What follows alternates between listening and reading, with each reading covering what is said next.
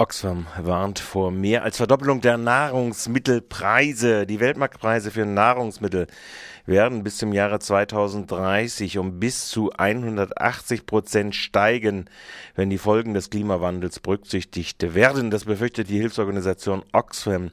In ihrem Bericht Aufbruch in ein neues Zeitalter, der am Dienstag in Berlin veröffentlicht worden ist. Nach Ansicht von Oxfam bewegen sich der Planet auf eine Ära, wörtliches Zitat, permanenter Nahrungsmittelkrisen zu. Und dies zwar nicht, weil nicht genügend Nahrungsmittel vorhanden wären.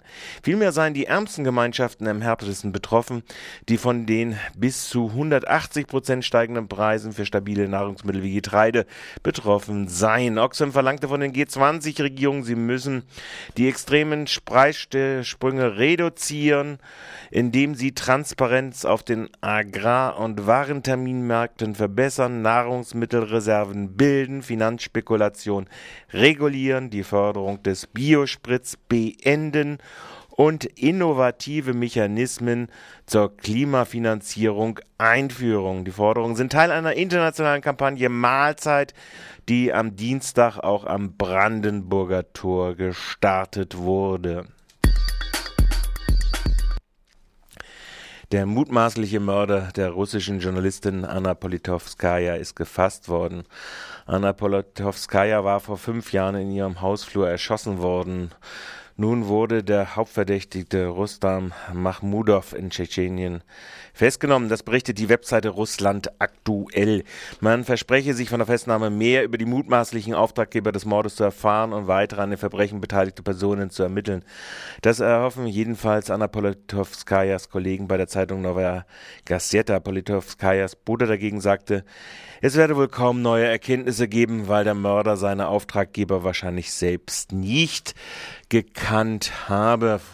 Frau Politowskaja war unter anderem berühmt für ihre Enthüllung des Korruptionsmechanismus äh, in der politischen Klasse der neuen Russlands.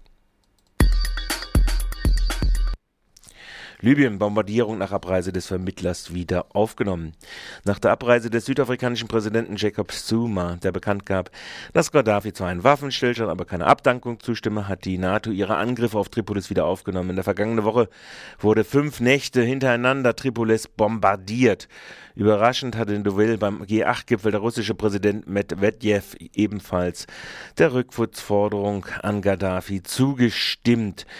Zugleich erschien am Sonntag auf Al Jazeera Videomaterial, das auch vom Guardian bestätigt wurde, welches britische Spezialkräfte in Libyen im Bodeneinsatz zeigten. Gewertet wird dies als Missachtung der UN-Resolution, die die Besetzung durch ausländische Truppen verbietet.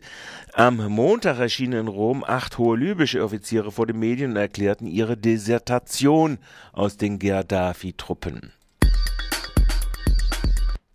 Seit Samstag in Rafah kann nach Ägypten ausgereist werden. Ägypten hat am Samstag den Grenzübergang Rafah zum Gazastreifen offiziell geöffnet, der 2007 nach dem Hamas-Putsch in Gaza geschlossen worden war. Mit Ausnahme von Männern unter 40 bis hinunter zu 18, für die ein Visa erforderlich ist, soll der Übergang zwischen 9 und 21 Uhr Gaza-Zeit offen sein, auch für Warenaustausch. Offizielle aus dem Umfeld des regierenden ägyptischen Militärrates erklärten, dass Ägypten sich an die Abkommen mit Israel halten würde, die eigentlich eine Kontrolle durch EU-Kontrolleure auf Waffen nämlich einschließt. Hamas feierte nach der ägyptisch vermittelten Einigung mit der Fatah, die die Westbank dominierende palästinensische Autonomiebehörde abschloss, die Grenzöffnung als großen Erfolg. Hamas will EU-Kontrolleure der Einreise verweigern. Im Gazastreifen leben 1,5 Millionen Menschen. Israel betrachtet die Grenzöffnung als Bedrohung ihrer Sicherheit.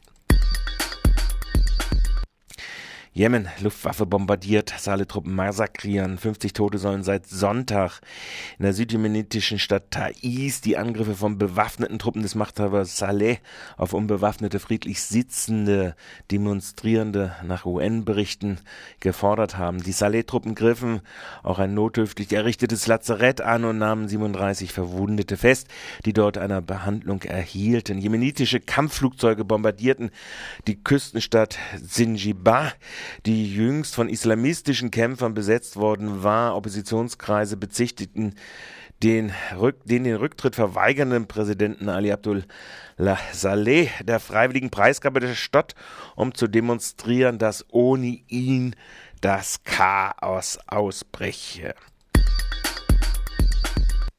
Gurke des Tages oder Gurken des Tages.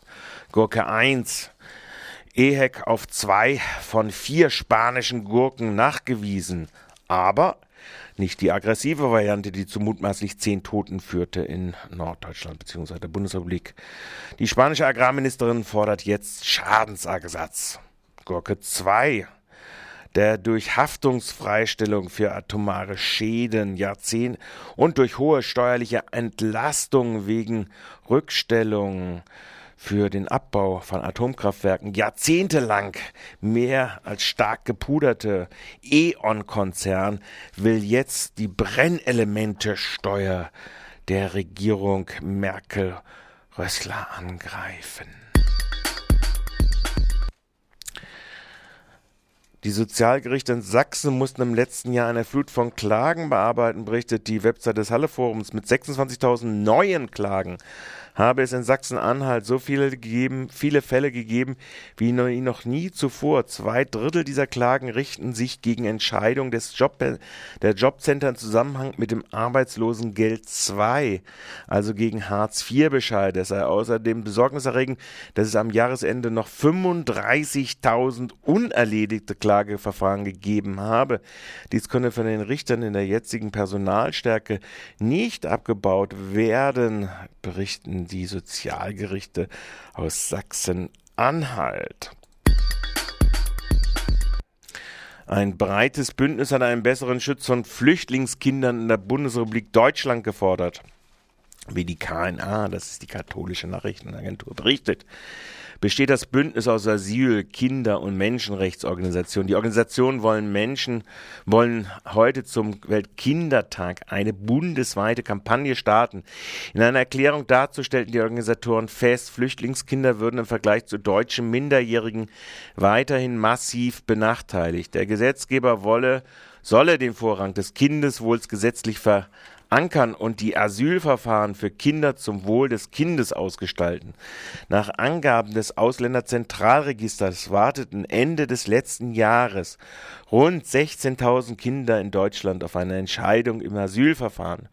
Über die Zahl der illegalisierten in Deutschland lebenden Kinder gibt es laut Bündnis keine fundierten Schätzungen.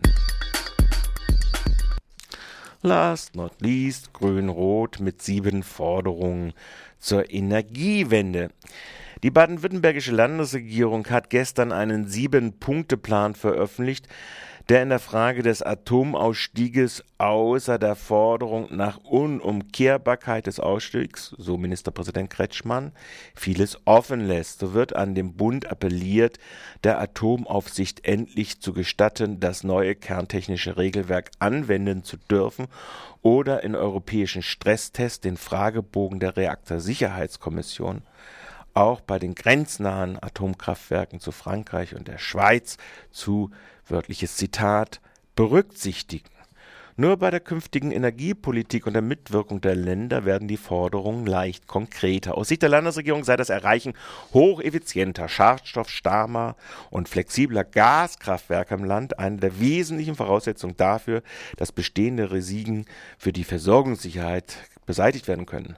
Das Ziel, den Anteil der Kraft-Wärme-Kopplung an der Nettostromerzeugung wie angestrebt auf 25 Prozent zu erhöhen, mangelt es an Impulsen im Energiekonzept der Bundesregierung. Beim Aufbau der erneuerbaren Energien setzte das bisherige Energiekonzept zu einseitig auf die Offshore-Windkraft. Der Deckel von 3,5 Cent Kilowattstunde für die EEG-Vergütung sei nicht akzeptabel, weil er neben dem Ausbau der kostengünstigen erneuerbaren Onshore-Wind und kleinere Biomassenanlagen behindert und den Ausbau der Photovoltaik in Süddeutschland bremst. Bessere Rahmenbedingungen für Energieeinsparung und Energieeffizienz müssten auch ein jährliches Gebäudesanierungsprogramm im Volumen von 5 Milliarden umfassen. Die Stadtwerke wie sogenannte Kapazitätsmärkte bei Kraftwerksinvestitionen seien zu stärken, die Verbraucherinteressen durch Interventionsrechte der Bundesnetzagentur zu schützen. Bund, ein bundesweiter Netzplan müsse mit Beteiligung der Länder und der Wahrung der landesplanrechtlichen Bedingungen erfolgen.